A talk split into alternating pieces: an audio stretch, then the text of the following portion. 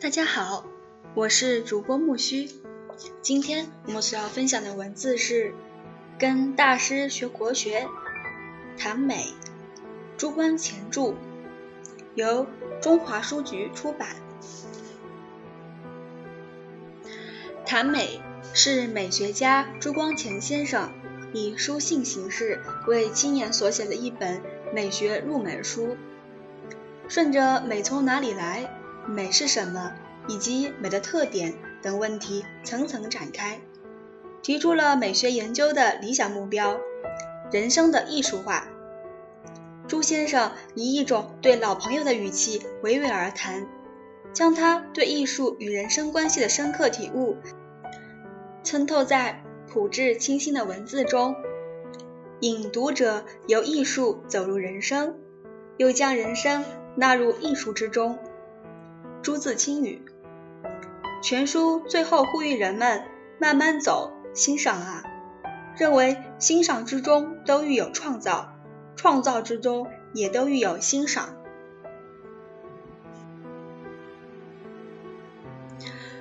朱自清先生序：新文化运动以来，文艺理论的介绍，各新杂志上常常看见。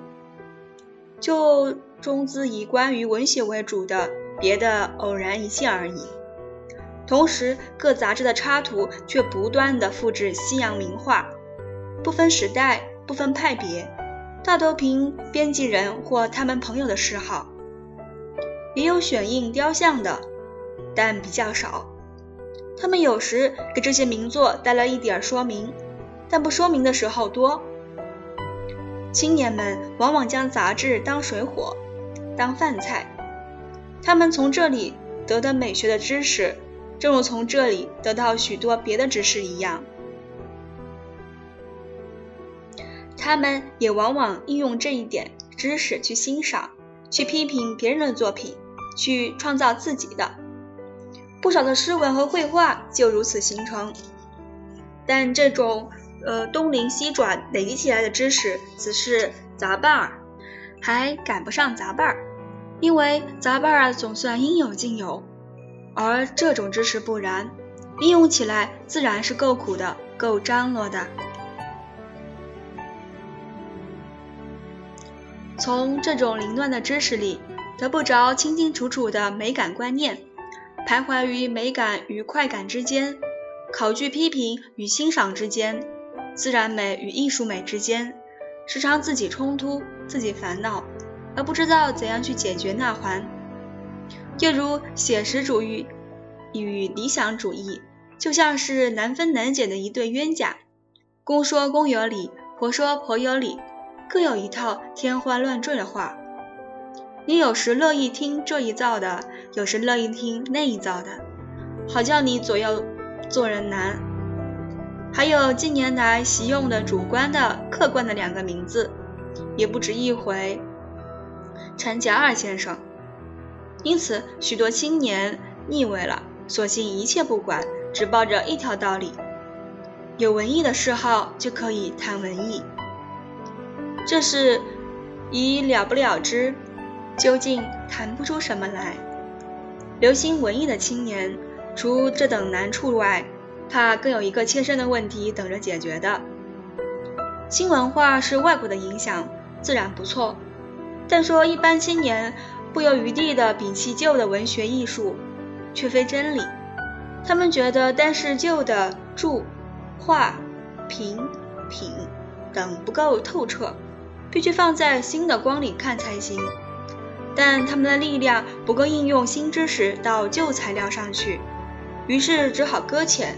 并非他们愿意如此。这本小书便是帮助你走出这些迷路的。它让你将那些杂牌军队改编为正式军队，裁套勇弱，补充嗯懈怠。所谓兵在精而不在多。其次，只给你一些简洁不绕弯的道路，让你走上前去，不至于彷徨在大野里。也不至于彷徨在牛角尖里。其次，他告诉你怎样在咱们的旧环境中应用新战术，他自然只能给你一两个例子看，让你可以举一反三。他矫正你的错误，甄别你的缺失，鼓励你向前走去。作者是你的熟人，他曾写给你十二封信，他态度的亲切和谈话的风趣，你是不会忘记的。在这书里，他的希望是很大的。他说：“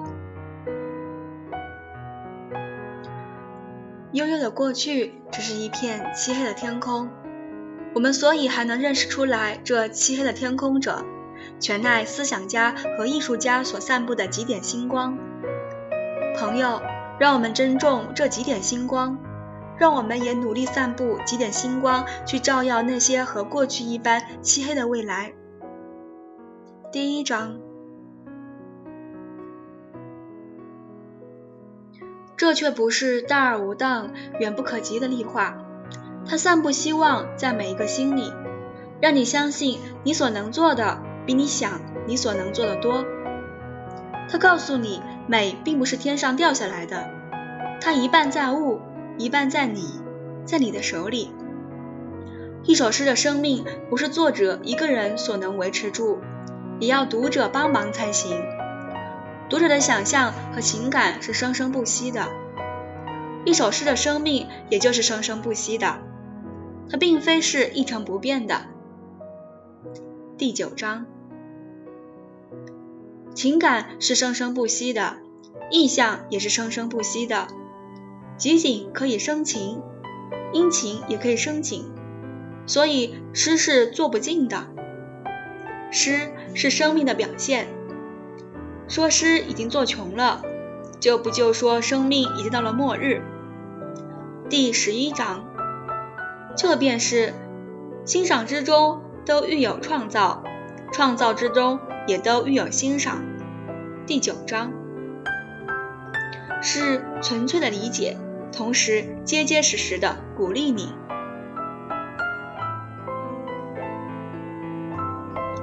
孟石先生还写了一部大书《文艺心理学》，但这本小册子并非节约。它自成一个完整的有机体，有些处是那部大书所不详的，有些是那里面没有的。人生的艺术化一章是著名的例子，这是孟石先生自己最重要的理论。他分人生为广狭两义，艺术虽与实际人生有距离，与整个人生却并无隔阂，因为艺术是情绪的表现。而情绪的根源就在人生，反之，离开艺术，以便无所谓人生。因为凡是创造和欣赏，都是艺术的活动。他说，生活上的艺术家也不但能认真，而且能够摆脱。在认真时见出他的严肃，在摆脱时见出他的豁达。又以西方哲人之说，至高的美在。无所为而为的元素元所，以为这还是一种美。又说一切哲学系统也都只能当做艺术品作品去看。又说真理在离开实用而成为情趣中心时，就已经是美感的对象。所以科学的活动也还是一种艺术的活动。这样真善美变成了三位一体了。孟石先生引读者由艺术走入人生，又将人生纳入艺术之中，这种宏远的眼界和豁达的胸襟，值得学者深思。文艺理论当有以观其会通，局于一方游，是不会有真知灼见的。朱自清，二十一年四月，伦敦。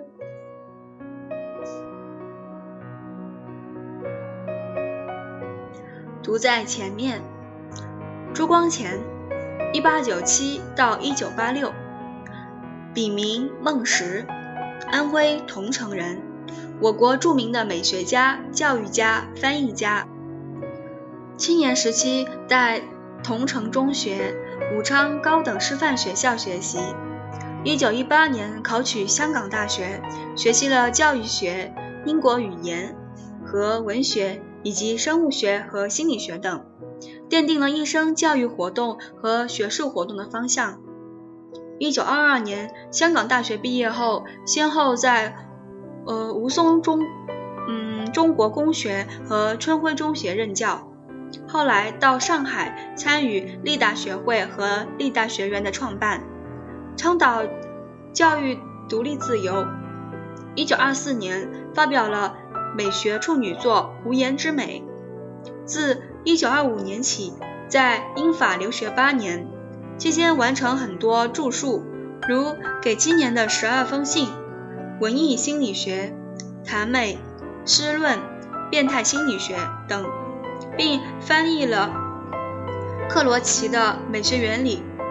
回国后，受聘为北大西语系教授，主编过文学杂志。此后，呃，陆续著有。悲剧心理学、谈文学、谈修养、西方美学史、谈美书简、美学实惠集等，并翻译了歌德谈话录、柏拉图的文艺对话集、莱辛的拉奥孔、黑格尔的美学、维科的新科学。谈美一书是朱光潜先生。于一九三二年以书信形式为青年所写的一本美学入门书。本书是经其经典代表作《文艺心理学》的缩写本，也是给青年的第十三封信。需要说明的是，与朱光潜先生在二十世纪八十年代出版的《谈美书简》相比，《谈美》一书更为本呃本真，更少意识形态的色彩。因而也更好读。本书顺着美从哪里来、美是什么以及美的特点等问题层层展开，提出了他的美学研究的理想目标——人生的艺术化。朱先生以一种对老朋友的语气娓娓而谈，将他对艺术与人生关系的深刻体悟渗透在朴质清新的文字中，引读者由艺术走入人生。又将人生纳入艺术之中。全书最后呼吁人们慢慢走，欣赏啊！认为欣赏之中都寓有创造，创造之中都寓有欣赏。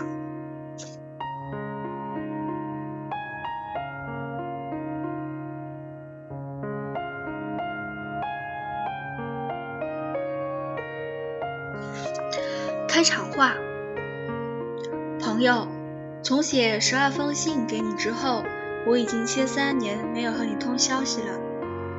你也许会怪我疏懒，也许忘记几年前的一位老友了。但是我仍是时时挂念你。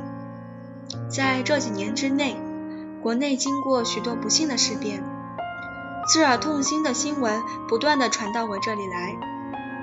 听说我的青年朋友之中，有些人已经遭惨死。有些人已经天灾人祸而废学，有些人已经拥有高官厚禄，或者正在忙高官厚禄。这些消息使我比听到日本出兵东三省和轰炸淞沪时更伤心。这种时候，我总是提心吊胆地念念着你。你还是在惨死者之列吗？还是已经由党而官？奔走于大人先生之门而洋洋自得呢？在这些提心吊胆的时候，我常想写点什么寄慰你。我本有许多话要说，而终于缄默到现在者，也并非完全于由于疏懒。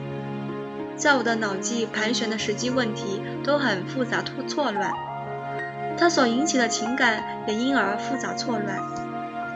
现在青年不应该再有复杂错乱的心境了，他们所需要的不是一盆八宝饭，而是一帖清凉散。想来想去，我决定来和你讲美。讲美，这话太突如其来了。在这个危急存亡的年头，我还有心肝说谈风月吗？是的，我现在讲美。正因为时机实在是太紧迫了，朋友，你知道我是一个旧时代的人，流落在这纷腾扰扰的新时代里面，虽然也出过一番力来领略新时代的思想和情趣，仍然不免抱有许多旧时代的信仰。我坚信，中国社会闹得如此之之糟，不完全是制度的问题，有大半是大半由于人心太坏。我坚信，情感比理智重要，要刷新要刷新人心，并非几句道德家言所了事。一定要从怡情养性做起，一定要于宝石卵衣、高官厚禄等等之外，别别有较高尚、较纯洁的祈求，要求人心净化，要求人生美化。人要有出世的精神，才可以做入世的事业。现世只是一个密密无缝的利害网，一般人不能跳脱这个圈套。所以转来转去，仍是被利害两大大字系住。在利害关系方面，人已经不容易妥协，人人都把自己放在第一位，欺诈、凌虐、劫夺种种罪孽都种根于此。美感的世界纯粹是臆想世界，超乎利害关系而独立。在创造或是欣赏艺术时，人都是从有利害关系的实用世界搬家到绝无利害关系的理想世界里去。艺术的活动是无所为而为的。我以为，无论是讲学问或是做事业的人，都要抱有一副无所为而为的精神，把自己所做的学问事业当做一件艺术品看待，只求满足理想和情趣，不精精于。利害得失，才可以有一番真正的成就。伟大的事业都出于宏远的眼界和豁达的胸襟。如果这两层不讲究，社会上多一个讲政治经济的人，便多一个借党王官的人。这种人愈多，社会愈出于腐浊。现在一般借党王官的。政治学者和经济学者，以及冒牌的哲学家和科学家所给人的印象，只要一句话就说尽了：俗不可耐。人心之坏，由于未能免俗。什么叫俗？这无非是像，嗯，储砖粪之类的求温饱，不能以无所为而为的精神做高尚纯洁的祈求。总而言之。俗无非是缺乏美感的修养。在这封信里，我只有一个很单纯的目的，就是研究如何免俗。这是本来关系个人的兴奋，不不以呃言语呃语言小喻。我自己也是一个为了免俗的人，但是我时常领略到，嗯，能免俗的趣味，这大半是在玩味一时。嗯玩味一首诗、一幅画或是一片自然风景的时候，我能领略到这种趣味，自信迫于嗯，迫得利于美学的研究。在这封信里，我就是想把一点心得介绍给你。假若你看过之后，看到一首诗、一幅画或是一片自然风景的时候，比较以前感觉到较浓厚的趣味，懂得像什么样的经验才是美感的。然后再从美感的态度推到人生事项方面去，我的心愿就算达到了。写这封信之前，我曾经费过一年的光阴写了一部文艺心理学。这里所说的话，大半在那里已经说过，我何必又多此一举呢？在那部书里，我已经向专门研究美学的人说话，免不了引经据典，带有几分嗯。吊书郎的气味，在这里，我只是向一位亲密的朋友随便谈谈，竭力求明白晓畅。在写文艺心理学时，我要先看十几部书才敢下笔写一章。写这封信时，我平时写信给我的弟弟妹妹一样，面前的一张纸，手里的一管笔，想到什么便写什么，什么书也不去翻看。我所说的话。都是你所能够了解的，但是我不敢勉强让你全盘接收。这是一条思路，你应该趁着这条路自己去想。一切的事物都有几种看法，我所说的只是一种看法，你不妨有你自己的看法。我希望你把你自己所想的写一封信回信给我。